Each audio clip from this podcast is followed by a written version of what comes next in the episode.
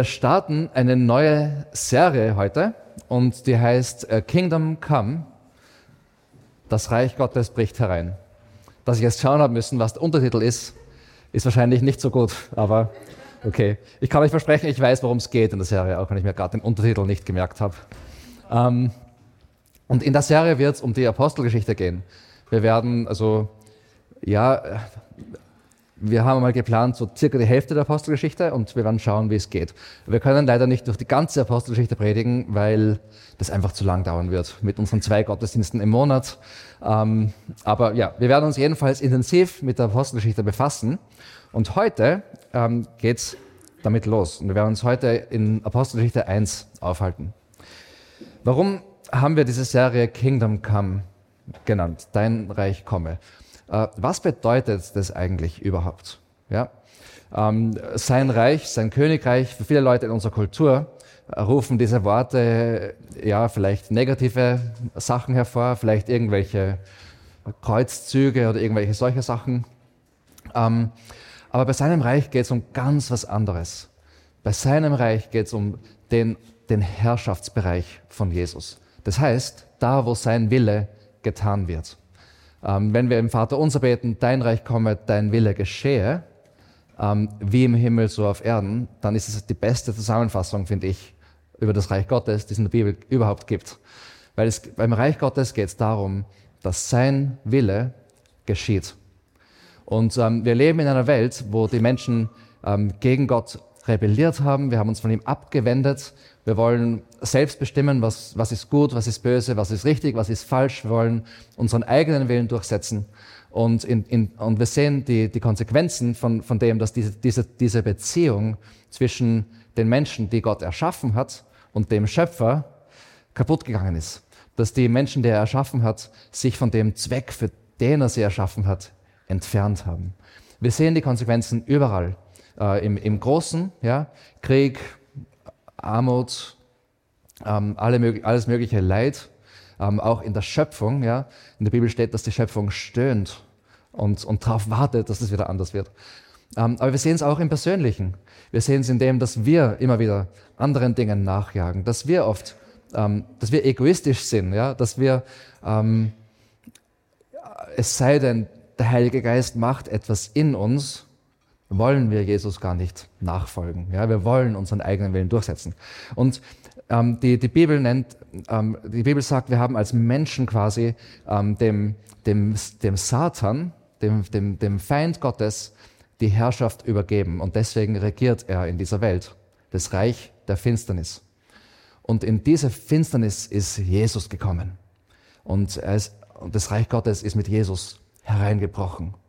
Und ähm, er, er, er, ist, er hat unter uns gelebt, er, hat, er ist für unsere Schuld gestorben am Kreuz und er hat die Konsequenzen äh, von dem, was, von, von dieser Sünde in unserem Leben, von dieser Trennung, von, von dieser getrennten Beziehung mit Gott, die Konsequenzen hat er auf sich genommen und er, er ist daran gestorben und er hat den Tod besiegt und ist auferstanden und wir können jetzt durch ihn ein neues Leben haben. Und dieses neue Leben hat auch wieder einen Zweck. Genau wie am Anfang, als wir erschaffen worden sind, wo er den Menschen gesagt hat, sie sollen herrschen und da war gemeint, in seinem Sinne herrschen. Das ist eine gute Herrschaft, die der Schöpfung gut tut, die den Menschen gut tut. Genau auf die Art und Weise sollen wir jetzt auch wieder herrschen und zwar wieder in seinem Sinne. Sein Wille soll geschehen, wie im Himmel so auf Erden. Sein Reich soll kommen und zwar durch uns, durch die Kirche. Und wir sehen das sogar in den Evangelien schon. Also, äh, also Jesus, äh, er predigt und er, er tut. Ja? Äh, er predigt die Botschaft vom Reich Gottes und er tut die Werke des Reiches Gottes. Er heilt die Kranken. Er treibt Dämonen aus. Dämonen sind böse Geister, Geister, die, die zu, zu dem Feind Gottes gehören. Ähm, und dann schickt er seine Jünger aus, um das Gleiche zu machen. Und ähm, da gibt es dann eine Stelle, wo sie zurückkommen und sie freuen sich halt irrsinnig über das, was passiert ist, weil sie gesehen haben, wie das Reich Gottes hereinbricht. Und dann steht in Lukas 10, Vers 19, da sagt Jesus, es ist wahr, ich habe euch Vollmacht gegeben, auf Schlangen und Skorpione zu treten und die ganze Macht des Feindes zu überwinden und nichts wird euch schaden können. Ganz eine interessante Stelle. Und dann ähm, äh, an anderer Stelle, ähm, zum Beispiel in, in Matthäus 16, äh, möchte ich auch erst die zweite Hälfte von Vers 18 lesen, da sagt er, auf diesen Felsen werde ich meine Gemeinde bauen, meine Kirche, und des Hades Pforten werden sie nicht überwältigen. Das heißt, die Kirche ist, durch die Kirche soll das passieren. Ja? Durch die Kirche kommt seine Herrschaft in diese Welt herein. Und die, die Pforten der Hölle können nicht widerstehen. Ja, also die Kirche, ähm, durch die Kirche greift das Reich Gottes an in diese Welt hinein. Kirchen haben manchmal so eine Festungsmentalität, dass wir uns irgendwie verstecken hinter irgendwelche Mauern und wir haben Angst. Und das ist ganz eine andere Zugehensweise, die Jesus hat. Ja. Er sagt eigentlich, wir sind die Kraft, die durch die seine, sein Wirken in diese Welt kommt, durch die seine Herrlichkeit in diese Welt kommt, sein Wille in diese Welt kommt. Wir sind quasi die, die Angriffstruppe. Ja? Und darum haben wir ähm, in der Vineyard Linz haben wir ja, also wenn ihr, ihr könnt nachher hinten schauen, wir haben so Zetteln hinten und da ist so das, die Vineyard-Person und das sind verschiedene Aspekte, die uns als Kirche auch wichtig sind. Aber im Zentrum ähm, sind auch vier Aspekte und einer von diesen vier Aspekten ist Armee. Ja? Wir wollen eine Armee sein. Und zwar keine Armee, die irgendwie gegen Menschen kämpft. Wir kämpfen nicht gegen Menschen, ähm, steht in der Bibel, sondern gegen geistliche Gewalten. Wir sind eine Armee, weil durch uns das Reich Gottes in diese Welt hereinbrechen soll.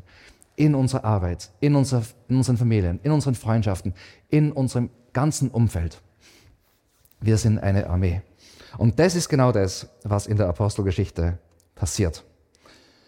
Ähm, die Apostelgeschichte ist eigentlich ein Geschichtsbuch im Sinne von, dass sie die Geschichte aufzeichnet, einfach die Dinge, die da passiert sind. Aber wir werden das nicht nur als Geschichtsbuch lesen. Wir wollen da nicht stehen bleiben.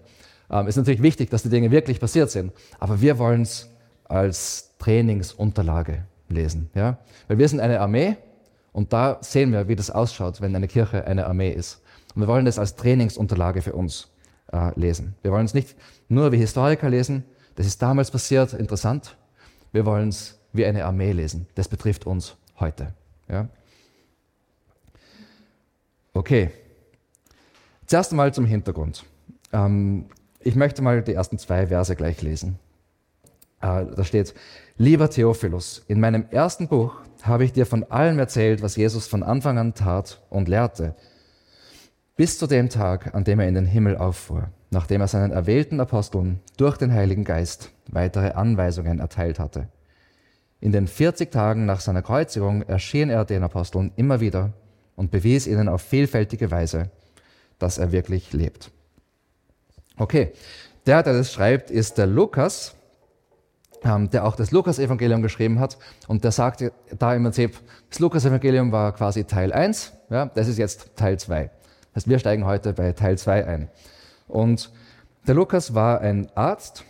Wir haben ein paar Ärzte unter uns, so wie ich die Ärzte, die unter uns sind, kennen. Ihr seid gründliche Leute, ja.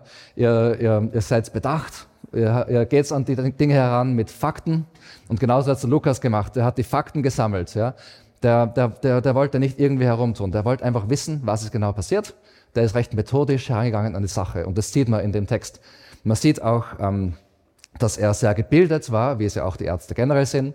Ähm, er ist sehr wortgewandt. Ja, also das ist jemand, der, der wirklich, ähm, der, der, ja, der, der weiß, was er macht und der geht da faktisch an die Dinge heran und sammelt die Sachen und will sie quasi für die zukünftigen Generationen ähm, aufschreiben. Äh, und auch eben für den Theophilus, wie wir gerade gelesen haben. Interessant ist auch, der Lukas ist der einzige nicht-jüdische Autor, ähm, in der Bibel, denke ich. Also er ist der einzige nicht-jüdische Autor in der Bibel. Und ähm, was mir in der Vorbereitung bewusst geworden ist, das habe ich nie so registriert, dass der Lukas eigentlich am meisten geschrieben hat von allen Autoren des Neuen Testamentes. Er hat mehr geschrieben als der Paulus. Der Paulus hat, hat mehr Briefe geschrieben, aber was die Textmasse betrifft, ähm, ist Lukas Apostelgeschichte, also was der Lukas geschrieben hat, ist der größte Teil vom Neuen Testament. Ähm, das habe ich sehr interessant gefunden. Ähm, der Lukas war mit dem Paulus unterwegs auf Missionsreisen. Ja? Also die beiden waren ein Team. Ich habe mir das irgendwie so vorgestellt. Wenn der Paulus ist öfters äh, gesteinigt worden und was ich. Ähm, ist eigentlich nicht so lustig, wie ich es, ich, hab, ich weiß, ich habe jetzt einen Grinser auf dem Gesicht, aber der Punkt, den ich machen will, eigentlich, der Paulus hat gepredigt Und der Lukas hat ihn nachher quasi zusammengenäht wieder. So. Irgendwie habe ich mir das, aber ich weiß nicht, ob das so war.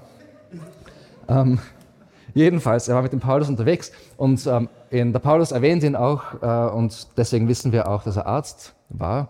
Also in Kolosser, im Kolosserbrief schreibt, also im, im, am Ende vom Kolosserbrief sagt er, äh, glaube ich, also sie sollen den, den, Arzt Lukas grüßen oder irgend so. Jedenfalls da steht, dass er Arzt ist. Und genau, also der Lukas ist an die Sache irgendwie herangegangen wie ein, wie, wie ein Reporter eigentlich, ja, wie ein Historiker. Der wollte die Fakten ähm, schreiben.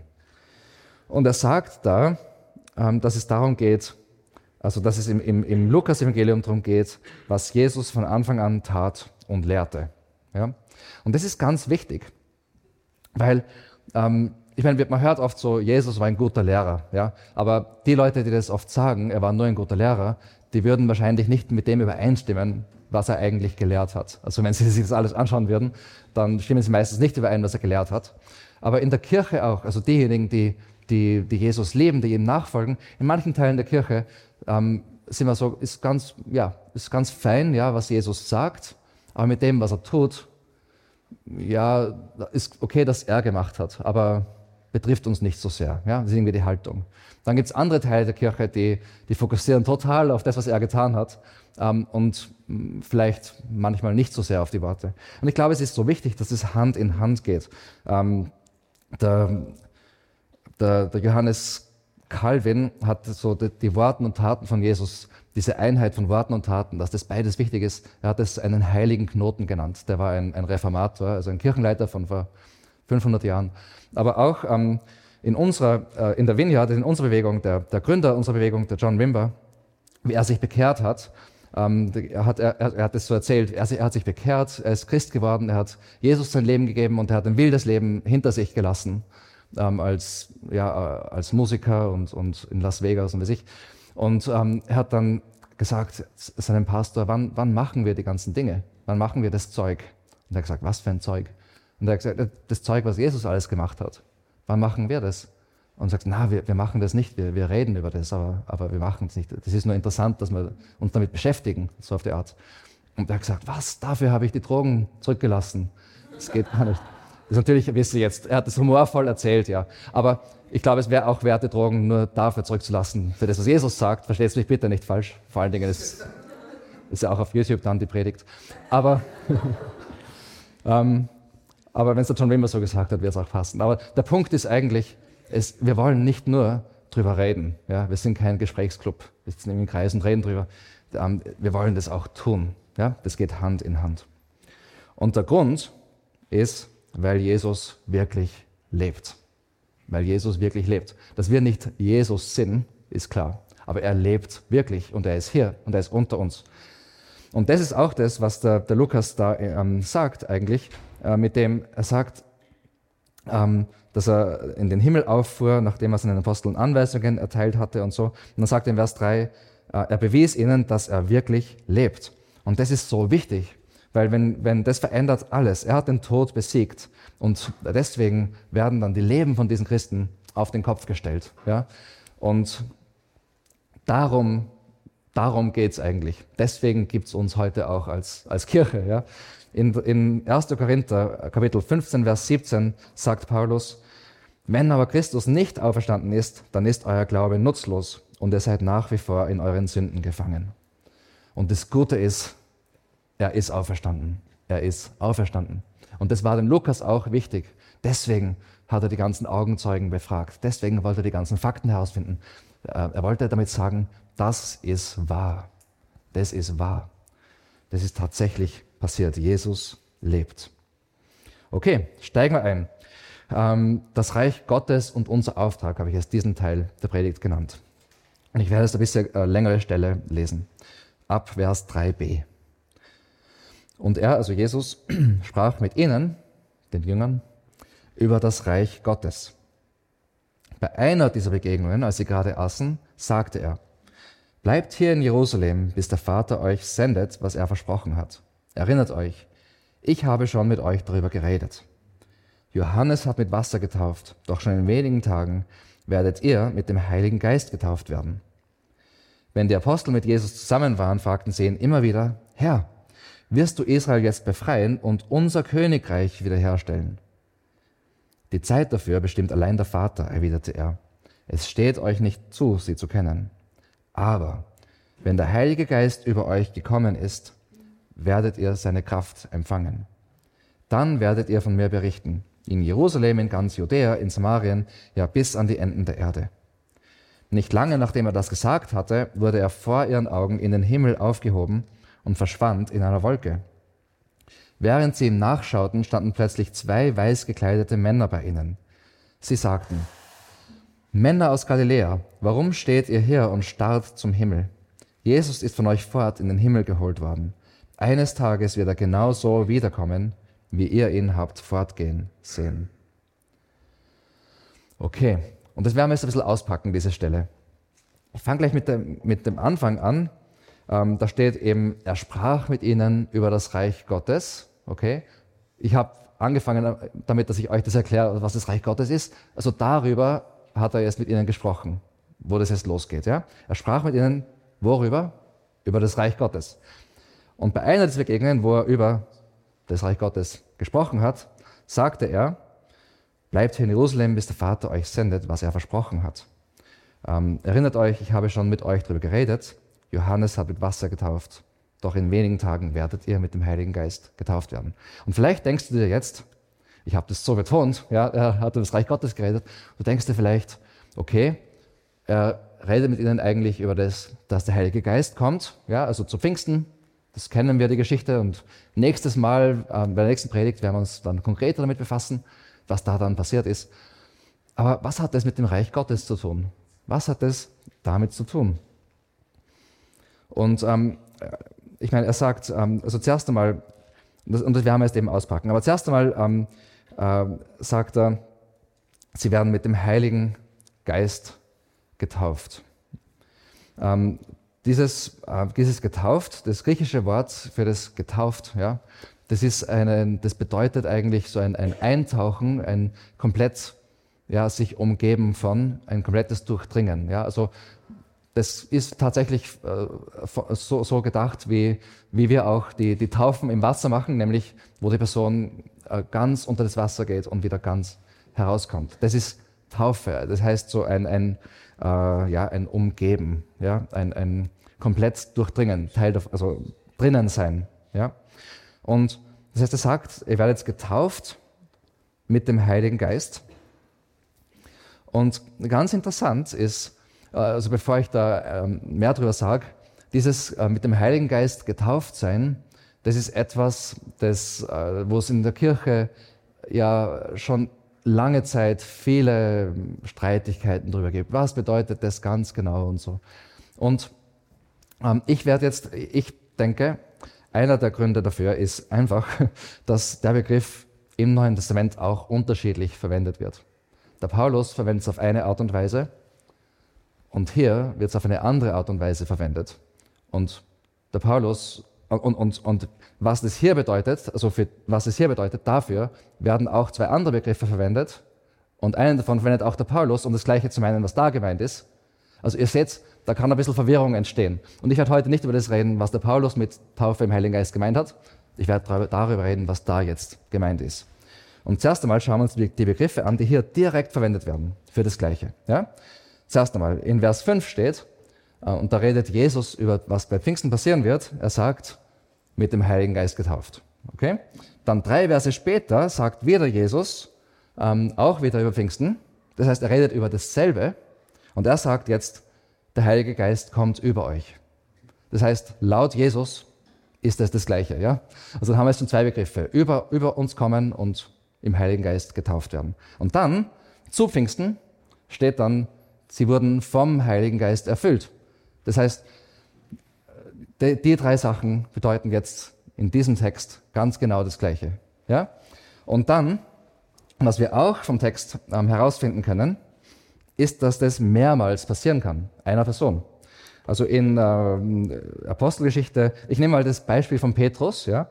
Apostelgeschichte 2, Vers 4, das ist zu Pfingsten, da steht alle Anwesenden, das heißt, der Petrus war dabei und das wissen wir, weil er dann danach gleich gepredigt hat, alle Anwesenden wurden vom Heiligen Geist erfüllt. Dann ähm, zwei Kapiteln weiter, da steht Petrus vor dem Hohen Rat und da steht, da wurde Petrus vom Heiligen Geist erfüllt. Okay, da ist jetzt nicht was anderes gemeint, zwei Kapitel später. Okay, da ist das Gleiche gemeint. Der gleiche Autor, zwei Kapitel später, da ist das Gleiche gemeint. Dann, am Ende von Kapitel 4, äh, steht dann, da haben die, die Christen, die Kirche hat einen Gebetsabend, ja, wie wir ihn auch machen werden. Und da steht, ähm, sie wurden alle, und da war auch der Petrus dabei, weil er ist gerade aus dem Gefängnis zurückgekommen zu dem Zeitpunkt, und er war bei dem Gebetsabend dabei. Dann steht, sie wurden alle vom Heiligen Geist erfüllt. Das heißt, in kurzer Reihenfolge passiert das dem Petrus dreimal. Zu Pfingsten und zweimal gleich danach. Das heißt, wir wissen, ähm, mit dem Geist getauft werden ist, ein, ist etwas, das gleichgesetzt wird mit der Heilige Geist kommt über uns. Es ist was, was gleichgesetzt wird, wir werden vom Heiligen Geist erfüllt. Und es ist was, was öfters passieren kann. Und ich denke mir, es ist was, was öfters passieren soll. Ich, möchte, dass das so oft wie möglich passiert. Ich möchte, dass mir das jeden Tag passiert. Ich bete darum, dass ich immer wieder neu vom Heiligen Geist gefüllt werde. Dass ich immer wieder neu mit dem Heiligen Geist getauft werde. Dass ich immer wieder neu, dass der Heilige Geist über mich kommt. Weil ich möchte mehr davon erleben. Ich möchte, dass er mich durchdringt. Dass er mich umgibt. Ich möchte, dass seine Kraft mich erfüllt. Und ähm, wir alle brauchen das. Und was hat das mit dem Heiligen Geist zu tun? Was macht der Heilige Geist? Er wirkt durch uns. Er, ähm, Jesus sagt, ähm, dass dann seine Kraft, also wenn uns der Heilige Geist, das hat er in Vers 5 gesagt, ähm, glaube ich, dass dann, oder wurscht jetzt, er sagt da jedenfalls, seine Kraft wird, wird über uns, wenn er über uns kommt, werden wir seine Kraft empfangen. Und diese Kraft brauchen wir, weil wir können nicht aus eigener Kraft das Reich Gottes hereinbrechen lassen. Das benötigt die Kraft des Heiligen Geistes, der durch uns wirkt. Und dafür genügt es auch nicht, nur über den Heiligen Geist Bescheid wissen. Ja? Ich kann eine perfekte Theologie haben über den Heiligen Geist. Ich, ich, ich weiß, er ist eine Person. Ja? Ein Gott, drei Personen. Ich weiß, ich kann zu ihm beten. Ja? Er ist Gott. Ich weiß, ich, äh, ähm, er ist der Tröster und alle, alle die Dinge, die in der Bibel über ihn stehen. Ich kann das alles wissen, aber es wird mich nicht weiterbringen, wenn ich nicht bereit bin, ihn persönlich kennenzulernen. Und wenn ich nicht bereit bin, mich ihm gegenüber zu öffnen und zu sagen, ich möchte, dass du in mir regierst. Er ist Gott, er ist gut. Ja. Wenn wir Jesus lieben, leben wir den Heiligen Geist, dann leben wir den Vater. Die drei sind eins. Ja. Er ist gut. Der Bill Johnson ist ein, ein bekannter Pastor aus Amerika, der sagt, vielen Menschen entgehen göttliche Begegnungen, weil sie sich mit guter Theologie zufriedenstellen. Was sagt er damit? Sagt er damit, wir brauchen keine gute Theologie? Überhaupt nicht. Wir brauchen gute Theologie. Aber das darf nicht genug sein, dass das da im Kopf ist. Wir dürfen uns nicht damit zufriedenstellen. Wir brauchen eine Begegnung mit dem lebendigen Gott. Und dass er uns füllt und uns seine Kraft gibt, damit sein Reich durch uns hereinbrechen kann. Und das ist genau das, was wir in der Apostelgeschichte sehen. Okay, schauen wir uns mal den Vers 6 an. Wenn die Apostel mit Jesus zusammen waren, fragten sie ihn immer wieder, Herr, wirst du Israel jetzt befreien und unser Königreich wiederherstellen? Damit meinen sie das politische Königreich ja, von Israel, dass die Römer rausgeworfen werden, die waren die Besatzungsmacht. Sie denken da an ein politisches Reich. Ähm, und Sie wollen, dass Jesus jetzt, er hat den Tod besiegt, ich meine, ja, sie wollen jetzt, dass er jetzt dieser, dieser König wird, dieser politische König, der regiert und Israel wiederherstellt. Ähm, ihr Land, ja. Und leider, leider sage ich, denken auch viele Christen heutzutage noch immer in dieser Kategorie. Ähm, viele Christen verstehen nicht, dass es sich beim Reich Gottes um kein politisches Reich handelt, sondern um ein geistliches Reich. Und viele Christen versuchen noch immer, ähm, auf eine Art und Weise, die von oben nach unten geht, also von der Politik ausgehend, ja, dass sie Gottes Willen durchsetzen in dieser Welt, statt von unten nach oben sein Reich durch uns hereinbrechen zu lassen. Wie wir das dann gleich sehen werden, dass die es so gemacht haben damals. Und damit haben sie das Römische Reich verändert über die Jahrhunderte. Aber Viele Christen leider, wir setzen noch immer, es ist eine Art Götzendienst, ja, unser Vertrauen.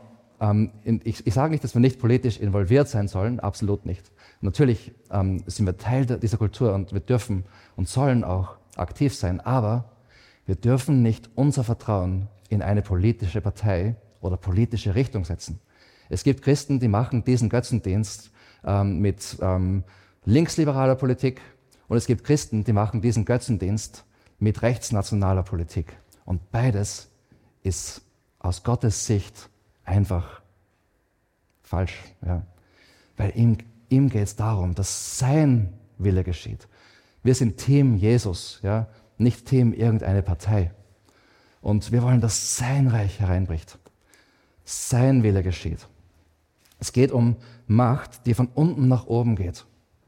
Jetzt, eines Tages, eines Tages wird die Reich Gottes Macht, die Reich Gottes Regierung nicht mehr von unten nach oben gehen. Eines, es wird der Zeitpunkt kommen, wo nur mehr sein Wille in der ganzen Welt geschehen darf, wo Jesus komplett regiert. Und diese Zeit ist jetzt noch nicht da. Die kann jederzeit passieren. In, äh, deswegen antwortet Jesus auf, auf das, was sie da sagen, in Vers 7 mit den Worten, die Zeit dafür bestimmt allein der Vater. Es steht euch nicht zu, sie zu kennen. Und was meint er? Die Zeit wofür? Ähm, wir haben einen Hinweis ein bisschen darauf ähm, in Vers 11. Ja, da, da, sagen die Engel, also der Hochvater im Himmel, sagen, ihm, sagen die Engel, eines Tages wird er genauso wiederkommen, wie ihr ihn habt fortgehen sehen. Ja? Davon ist die Rede, wenn Jesus wiederkommt. Und was wird dann passieren, wenn Jesus wiederkommt? In der Offenbarung, im letzten Buch der Bibel steht, in Vers 7, äh, Kapitel 1, Vers 7, da steht, siehe, er kommt mit den Wolken des Himmels und alle werden ihn sehen, sogar die, die ihn durchbohrt haben. Und alle Völker der Erde werden um ihn trauern. Ja, Amen. In der Apostelgeschichte in Kapitel 17, ja, also ich, ich werde nur ein paar Verse lesen, damit ihr versteht, was auf uns zukommt. Ähm, Vers 30 steht, bis jetzt hat Gott über die Unwissenheit der Menschen hinweggesehen, doch nun gebietet er den Menschen auf der ganzen Welt, sich von den Götzen, das heißt die, die, die, diese Dinge, wo wir unsere Hoffnung äh, versuchen zu finden, statt in, in Jesus, von den Götzen abzukehren und sich ihm zuzuwenden. Denn, also da war es die Rede von der jetzigen Zeit, ja, wo das Reich Gottes hereinbricht, weil da steht, denn er hat einen Tag festgesetzt, an dem er die ganze Welt gerecht richten wird. Und zwar durch den Mann, den er dazu bestimmt hat. Und er hat allen bewiesen, wer dieser Mann ist, indem er ihn von den Toten auferweckte. Das heißt, da ist die Rede von Jesus. Das heißt, eines Tages, ja, kommt Jesus wieder und dann ist das Reich Gottes vollständig hier. Ja, und nichts, was sich gegen das Reich Gottes erhebt, wird sich noch erheben können. Ja. Also nur er wird regieren. Die Trauer wird zu Ende sein. Es wird kein Leid mehr geben. Es wird eine wunderbare Zeit.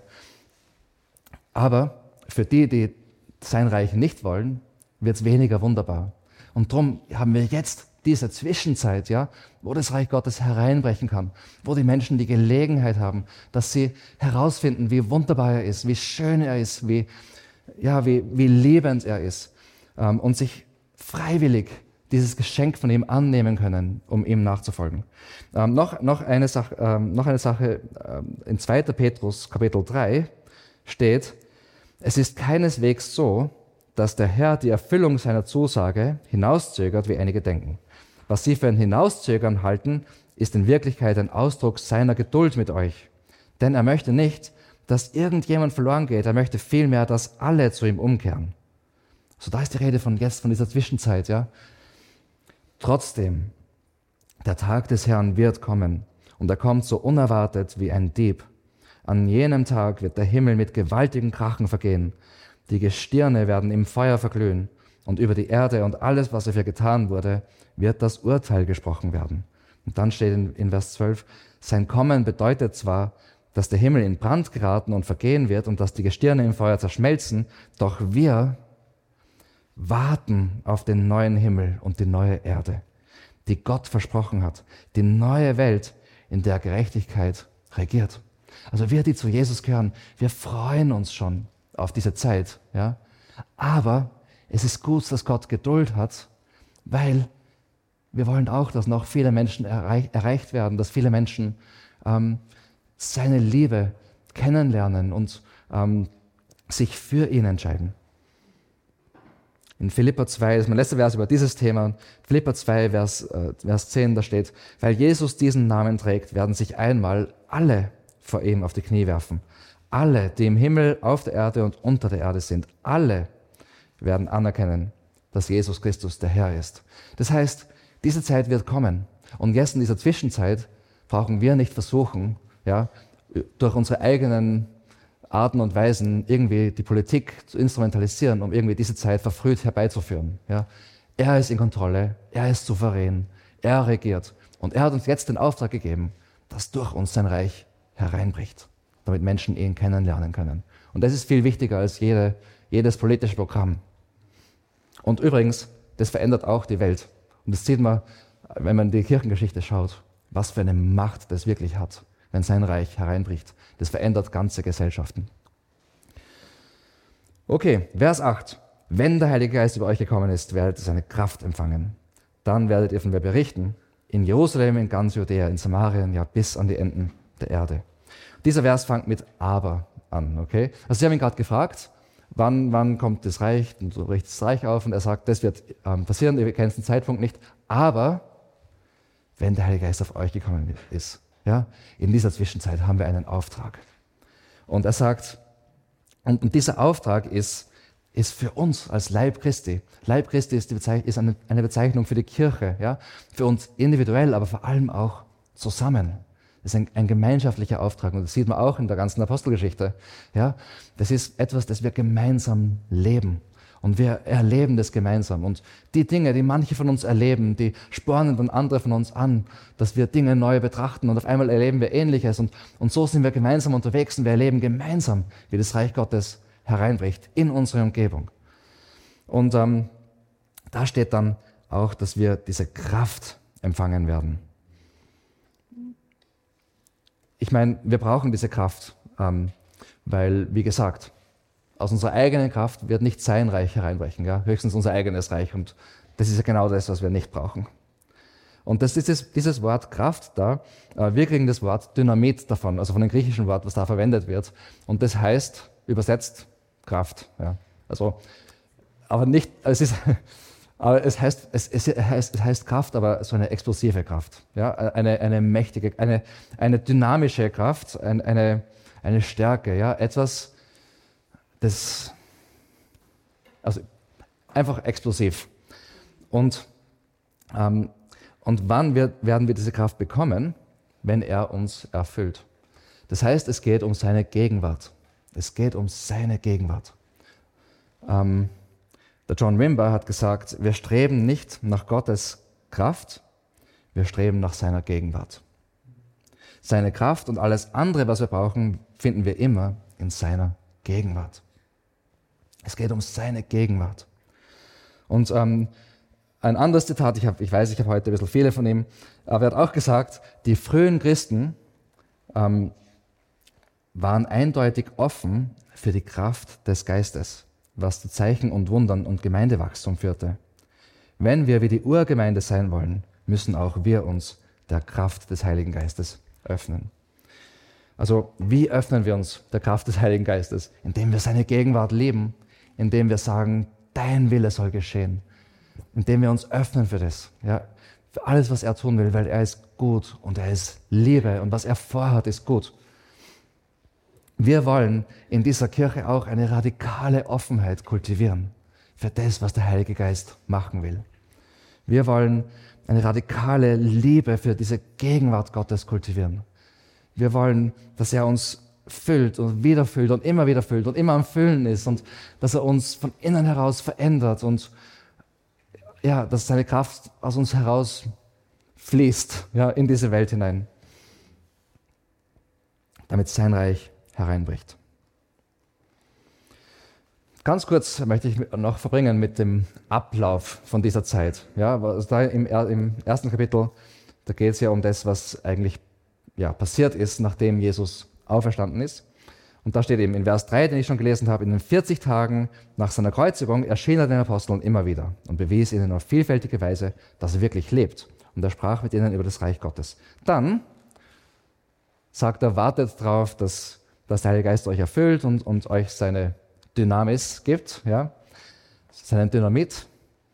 Dann sende ich euch in die ganze Welt mit dieser Kraft, okay? Damit überall, mein, also damit sein Reich überall hereinbricht. Und dann, was dann passiert, nachdem er das gesagt hat, ja, also in Vers 9, nicht lange nachdem er das gesagt hatte, wurde er vor ihren Augen in den Himmel aufgehoben und verschwand in einer Wolke. Okay? Das heißt, wir haben jetzt 40 Tage gehabt, wo er diese Dinge gesagt hat. Dann fährt er auf in den Himmel. Und jetzt sind noch 10 Tage vor Pfingsten. Und was ist da jetzt passiert in diesen 10 Tagen? Ähm, in Lukas 24, wir haben da eine leichte Überschneidung ja, von den zwei Büchern. In Lukas 24 steht, noch während, er, also noch während er sie segnete, verließ er sie und wurde in den Himmel hinaufgehoben. Sie beteten ihn an. Ja, also übrigens, ich, sag, ich erwähne das immer gern, Jesus ist Gott. Und, und man hört immer wieder, es steht gar nicht, es steht schon in der Bibel, weil die waren Juden und die haben nur Gott angebetet. Das heißt, sie haben ihn angebetet. Das heißt, die haben geglaubt, dass er Gott ist. Also nur so nebenbei. Er ist Gott. Sie beteten ihn an und kehrten danach voll großer Freude, auch das finde ich interessant, ja, voll großer Freude nach Jerusalem zurück. Und sie hielten sich die ganze Zeit über im Tempel auf und priesen Gott. Und jetzt die Parallelstelle, fast so betrachtet in der Apostelgeschichte. Als das geschah, befanden sich die Apostel auf dem Ölberg, etwa einen Kilometer von Jerusalem entfernt. Nun kehrten sie zurück und gingen in den im oberen Stock gelegenen Raum, in dem sie sich auch sonst aufhielten. Dann steht, sie alle kamen regelmäßig zum Gebet zusammen. In anderen Worten, was jetzt passiert ist, ein langes Gebetstreffen. Ja. Ich weiß nicht genau, wie es von der Chronologie her war, ob es jetzt wirklich zehn Tage durchgehend, keine Ahnung. Es passiert momentan, in, ich weiß nicht, ob ihr gehört habt, in Amerika ist, ist momentan an einer Uni was los, wo die Studenten nach, nach dem Gottesdienst nicht mehr heimgehen wollten und einfach weitergemacht haben. Und der Gottesdienst läuft jetzt schon, weiß nicht, zwei Wochen oder irgendwas. Und da ist Gottes Gegenwart stark da und Gott macht was Besonderes. Ähm, vielleicht war es so. Ich, ich meine, ich weiß nicht, aber jedenfalls, sie haben gebetet. Das ist auf jeden Fall klar. Und, ähm, und zwar, sie haben ziemlich gebetet. Also ich sage, das war ein gewaltiges Gebetstreffen. Und dieses gewaltige Gebetstreffen hat dann gemündet in einer gewaltigen Heimsuchung von Gottes Gegenwart, nämlich Pfingsten. Und ich denke, das ist die beste Vorbereitung drauf. Ja.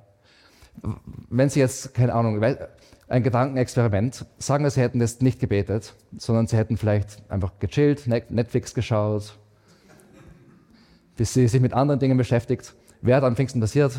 Das kann nur Gott beantworten. Ja. Ähm, ich, aber ich, ich glaube, Gott weiß schon, was er macht ja, und, und sein Wille passiert. Und, aber er, er, hat auch gewusst, dass sie beten werden. Also, ja, ist, wie gesagt, ist, ist ein Gedankenexperiment. Aber ich glaube, was wir schon sagen können, ist, Gebet ist was Wunderbares und was Wichtiges. Und wir wollen auch in unserer Kirche uns inspirieren lassen von dem, von dem Gebetsleben dieser Kirche. Und auch das werden wir sehen in dieser Serie. Und nicht nur haben sie gebetet, äh, ich werde jetzt die Verse nicht lesen, weil es sonst schon zu lang geworden wäre, aber ihr könnt es selber nachlesen. Äh, Im, Im, letzten Teil von Kapitel 1 sieht man dann, wie sie, äh, wie sie einen neuen Apostel, ähm, wie ein neuer Apostel erwählt wird, weil ja der Judas nicht mehr bei ihnen war. Und sie haben da quasi einen neuen Apostel, den Matthias, erwählt. Und wie ich das, was, was ich da faszinierend finde, ähm, sie haben im Prinzip Struktur geschaffen. Ja? Leiterschaft und Struktur. Und auch das ist wichtig, um sich auf das vorzubereiten, was Gott machen will. Mir hat einmal jemand so ein, ein, äh, ein Gedankenbild mitgegeben und ich finde das richtig hilfreich.